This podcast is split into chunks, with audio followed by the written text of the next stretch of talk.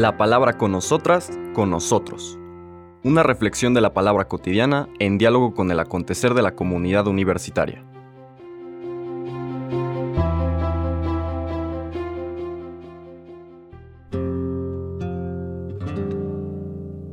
Hola, buenos días. Bienvenidas, bienvenidos a la palabra con nosotras, con nosotros. Hoy miércoles 14 de diciembre de la tercera semana de Adviento, Seguimos nuestro camino hacia esta fiesta grande de nuestra fe, la Natividad del Hijo de Dios. Y hoy hacemos un pequeño paréntesis para recordar a este gran hombre, presbítero, doctor de la Iglesia, San Juan de la Cruz. Un hombre que renovó, como pasa, ha pasado a lo largo de la historia de la Iglesia, esa promesa que encontramos en los Evangelios que el, el, espíritu del mal, Satanás, no prevalecerá sobre el cuerpo vivo de Cristo. Y esto gracias a aquellos hombres y mujeres que prestándole atención al Señor, es decir, practicando lo que significa la conversión, le dejan a Dios actuar en sus corazones y permitirles así convertirse en buena noticia. Esa fue la vida de este Juan de la Cruz, religioso carmelita que junto con Santa Teresa de Jesús concreta la reforma de la orden carmelita con la fundación de los carmelitas descalzos, las carmelitas descalzas. Un hombre que tuvo que dar un testimonio muchas veces en circunstancias difíciles de este Dios de la vida ante una comunidad religiosa y nos hace recordar lo que veíamos ayer de estos fariseos o sumos sacerdotes, perdón, y ancianos de Israel, que quienes podríamos esperar que fueran los garantes de una religión sana que llevara hacia Dios, se habían convertido más bien en mercaderes, ladrones, como decía el mismo texto de Mateo, no habían convertido el lugar de encuentro de Dios en el símbolo del templo en un mercado. Es lo mismo que denuncian Santa Teresa de Jesús y San Juan de la Cruz, en específico de la Orden del Carmelo, pero que eh, podríamos extrapolar a toda la realidad de la iglesia de la época. Qué lindo que tengamos estas figuras, estos grandes ejemplos de lo que significa una vida de conversión y los frutos que nos transmite. En esa línea va también la lectura del Evangelio que la liturgia de este miércoles de la tercera semana de Adviento nos transmite. Nos vamos al Evangelio de San Lucas, al capítulo 7, versículos 19 al 23.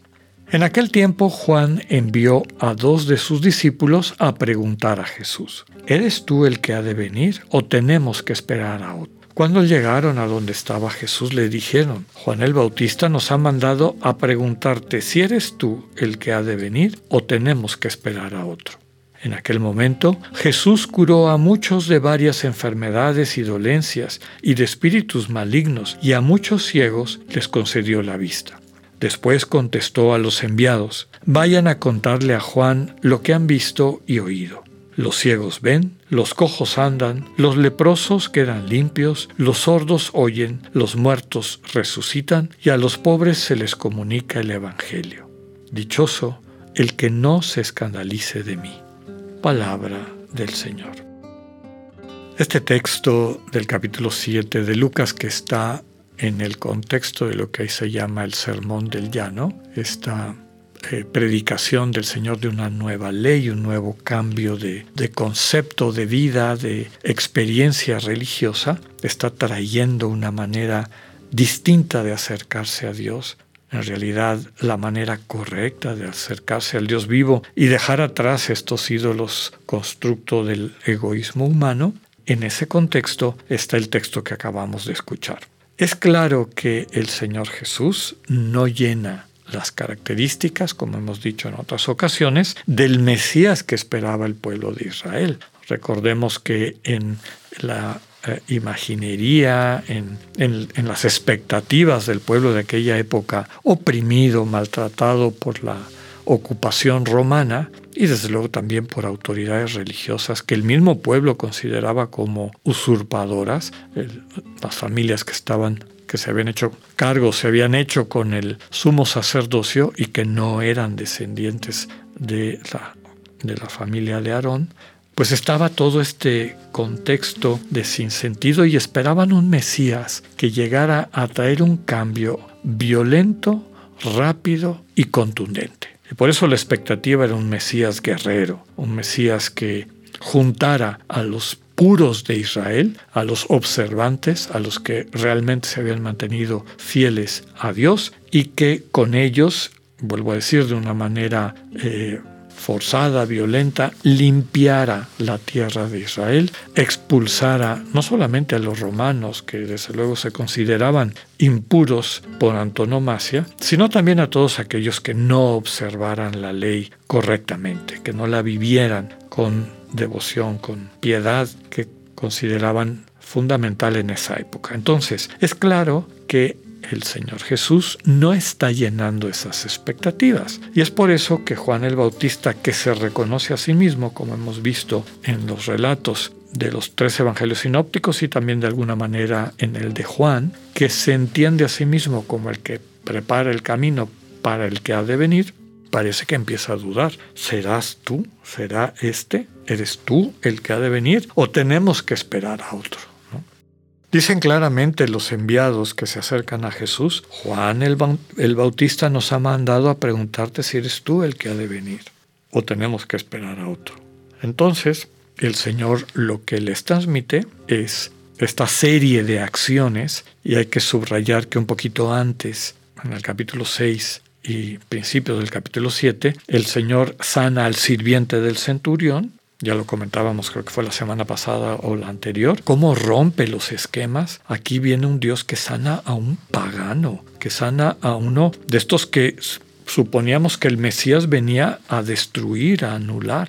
Un poquito después, en este mismo, en este mismo Evangelio de Lucas y capítulo 7, sana, no, no sana, resucita al hijo de la viuda de Naín, devuelve la vida. En la tradición de Israel eso solo lo hacían los grandes profetas, Elías y Eliseo, por fuerza de Dios, ¿no? Entonces, un profeta al nivel de esos que sana al sirviente del centurión, es decir, rompe los esquemas y las fronteras de Israel y también tiene la capacidad de restituir la vida a un muerto.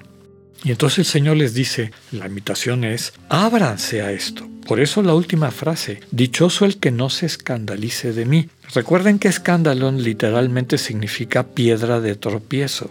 Ojalá que no se bloqueen ante lo que yo les traigo que no por quedarse en esa visión del Mesías que esperaban y que ustedes quisieran que repartiera castigos a los que les caen mal o que les parecen injustos o, o infieles o poco devotos, que no permitan que sus expectativas les bloqueen de esta nueva vida que les traigo. Lo que yo traigo no es una guerra, no es destruir a los que nos caen mal y sacarlos de aquí, es hacer que los ciegos vean, que los cojos anden, que los leprosos queden limpios, que los sordos oigan, que los muertos resuciten y, como suma de todo esto, que a los pobres se les anuncie la buena noticia.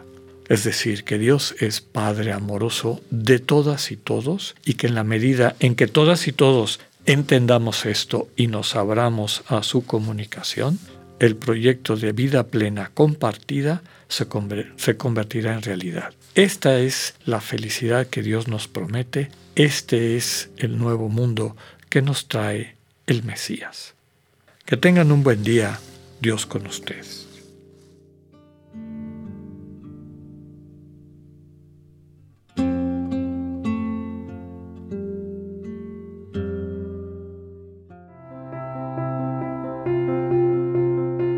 Acabamos de escuchar el mensaje del padre Alexander Satirka. Escúchalo de lunes a viernes a las 8.45 de la mañana por radiveroleón.com o a través de nuestra app gratuita para iOS y Android. Radio León, no todo está dicho.